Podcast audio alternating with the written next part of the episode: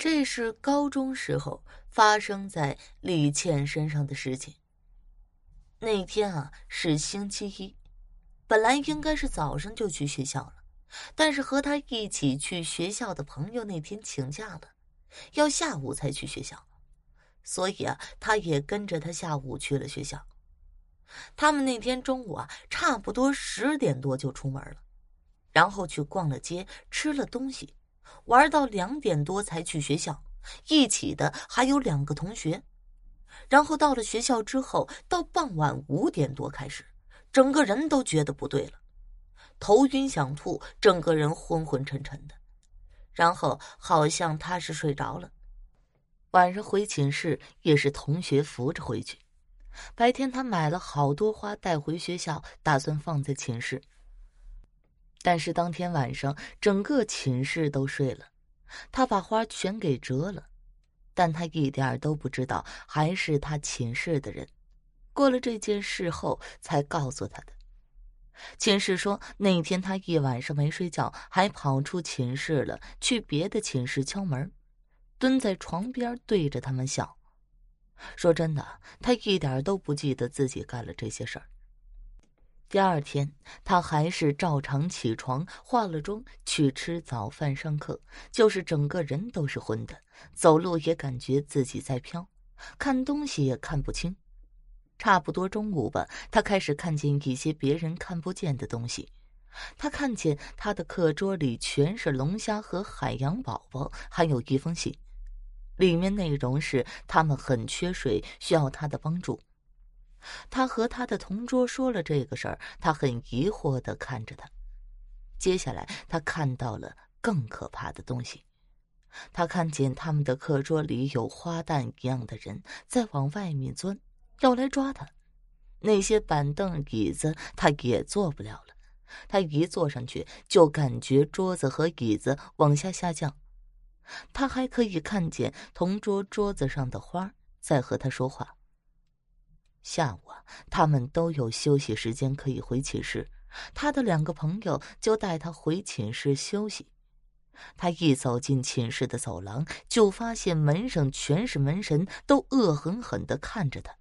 门他也打不开，好像门神不让他进门一样。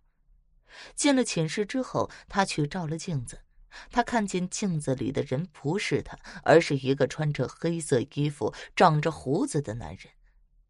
当时有人没有多想，晚上回到教室考试，头很晕，只感觉有个黑色的影子在他身后，但他一转身，他就飘走了。这个事情之后，他看见自己的考卷上一个字都没写，全是一些画的乱七八糟的东西。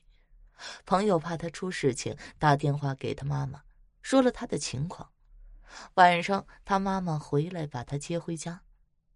他妈妈带他去寝室理东西的路上，他看见自己手上的青筋变成了黑色。整理好东西，妈妈带他去了趟医院，没有发现有什么问题，就打算带他回家，去找当地的老神婆看看。回家的路上，他可以看见有一双涂着红色指甲油的手在抓他的脚。到家之后，他发现他的房间里全是龙虾，天花板上都是。妈妈赶紧带他去老神婆那里。一进到老神婆的家里，他就感觉头很痛。妈妈和老神婆说了他的情况，老神婆拿了一碗米，包了一块红布，上面点了三炷香，在他头顶一边转一边念经。老神婆问他有没有看见过一个穿黑色衣服的男人。他一想，不就是他照镜子时候看见的镜子里的人吗？老神婆又继续问他，前几天是不是下午在外面马路上玩了？就是星期一那天下午。老神婆之后告诉他，他是被鬼上身了。那个人啊，是在那条路上被车撞死的人。看他一个人就跟着他了，还说这次鬼上身很严重，要做两次法才能送走。老神婆让他们第二天中午十二点再去一次，他们就回家了。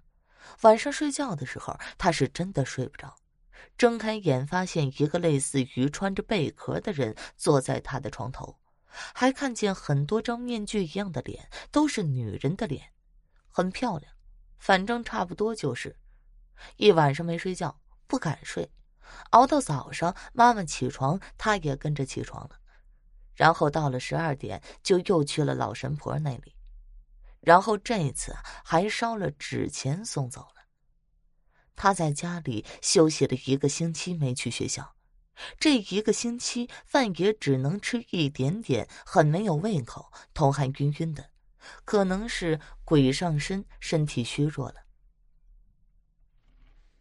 张倩啊，是九四年的，是个农村孩子，很多鬼神之类的事儿在农村很普遍，他奶奶就比较信服这些。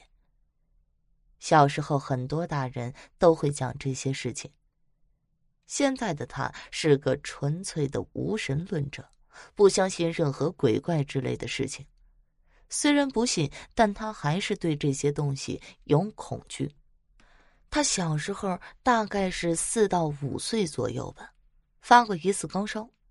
这件事还是后来他妈跟他说的。那次高烧把他烧得神志不清，都不记得了。以前也有过这种高烧，大部分是去乡村赤脚医生那里去抓药，基本上都能好。有几次是吃药打针都不管用了，就由奶奶来拿一面镜子，然后在上面用鸡蛋立起来，一边立一边叫死去人的名字。如果叫到谁的名字，鸡蛋立起来了，就说明是这个人上身了。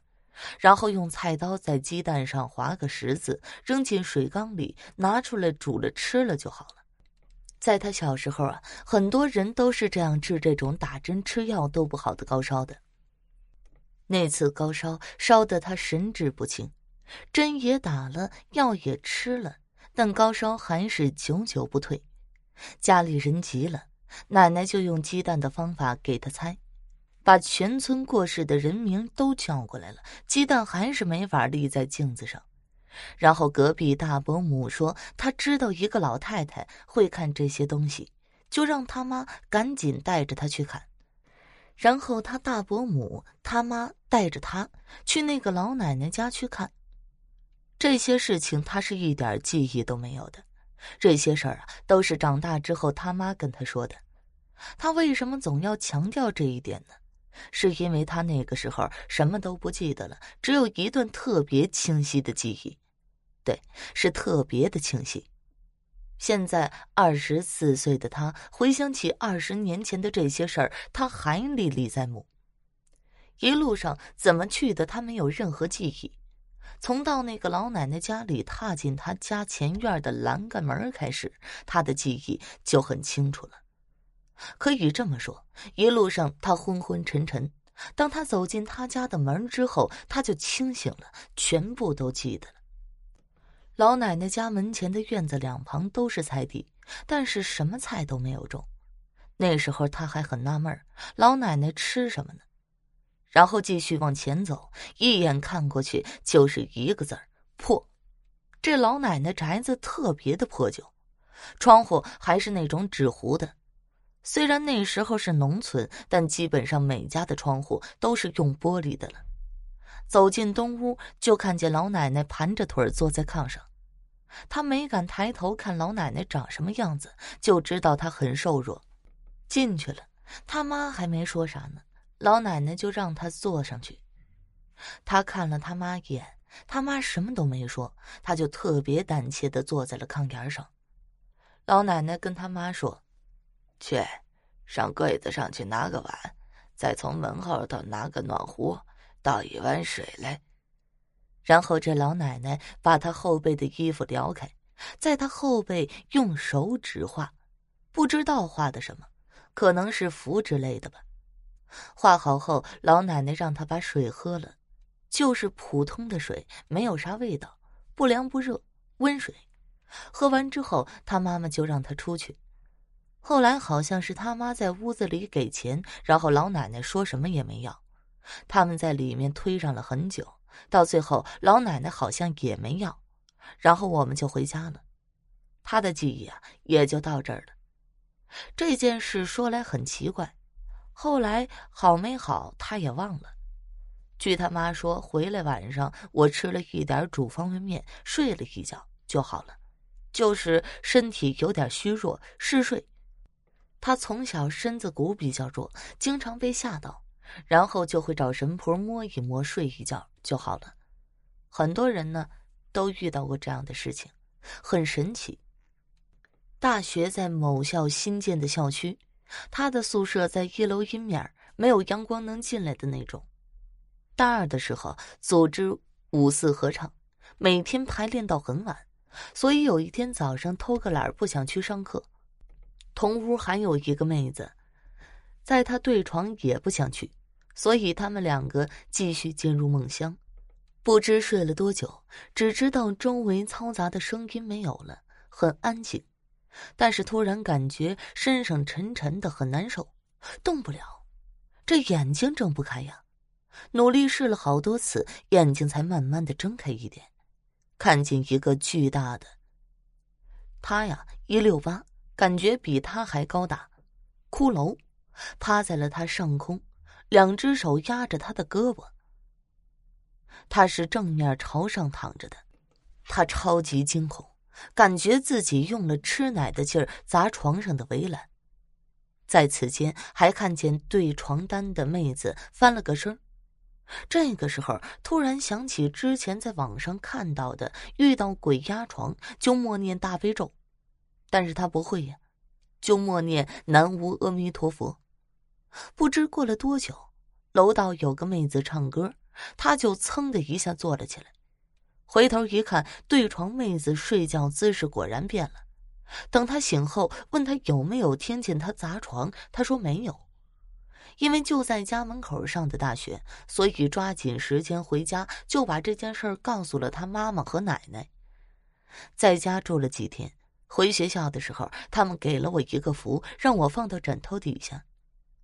回学校后虽然有符，但还是睡得比较不踏实。有天半夜，突然感觉又要发生鬼压床了，但是当时心里没当回事儿吧，想的是我有福，你压得住吗？这眼睛睁开一条缝，看见一团黑团飘呀飘的来到了对角床妹子的上空，当时害怕死了，把脸朝着墙不敢吱声，其中迷迷糊糊睡着了。突然，这宿舍灯亮了，就看到对床角的妹子上厕所。我问她：“萍萍，你是不是鬼压床了呀？”她说：“是啊，吓死我了。”他当时真的是很震惊。后来宿舍一个妹子的男票求了开光的佛祖，并且他们一直开灯睡觉，才平安度过每年。现在想想呢，他还是觉得很恐怖的。上初中的时候，他们宿舍后面是一片荒山，听说是大片坟地。那是一个夏天的晚上，夜已经深了，他那时呢也睡得比较熟了。忽然感觉有人在他床边拍他手臂，他睡上铺，他迷迷糊糊睁开眼，是一个短头发的小女孩，但是她只是大概看得见轮廓，因为她闺蜜那时也矮矮的，短头发，他以为是他恶作剧呢，于是很不耐烦的说：“你干嘛呀？不要闹了。”他不听，继续拍他。他稍微翻身起来，一把打过去。他就趴在了他的床边了。他正打算闭眼睛睡觉呢，刚睡了一会儿，他又爬了上来，还是在拍他手臂。他有点烦躁了，直接骂了一句：“闹死啊！这么晚了，别搞了。”然后他模糊的看到他站在门边，投射进来的月光里面冲我笑了。就是一个小女孩一样银铃似的笑声，我当然一点觉得恐怖的感觉都没有，继续躺下睡觉了，一夜无梦。第二天她起床一大早的时候，就问她闺蜜：“你昨天晚上为什么那么晚过来打他呀？”她说没有。他再三确认之后，才相信他真没有，而他在怀疑那个到底是不是一个梦。两次被同一个鬼压床。第一次是他初中的时候住他阿姨家里边，他睡的那个房间是个不规则的形状，放的东西也很少，就一个柜子、一张床、俩床头柜，其他什么都没有。房间很空，大概晚上十点他就去睡觉了。不知道睡了多久，感觉脚下一阵热，然后热感传遍了全身，一直到头顶。接下来他就迷迷糊糊的睁开了眼，头皮一阵的发麻，呼吸也困难了起来。他看到在他的右手床边坐着一个人，白色的轮廓。他努力想睁开眼睛看清楚，但是无能为力。他是朝左侧卧睡的，手脚是一点都动不了。他心里很急，然后使劲的把眼睛一睁，世界一片清明，什么都没有。他听见楼下他阿姨开门的声音，慌忙起身去找他。他问：“现在几点钟了？”他说：“十点半。”他不过睡了半个小时而已。他不敢再进那个房间睡觉，死皮赖脸跟着阿姨睡觉了。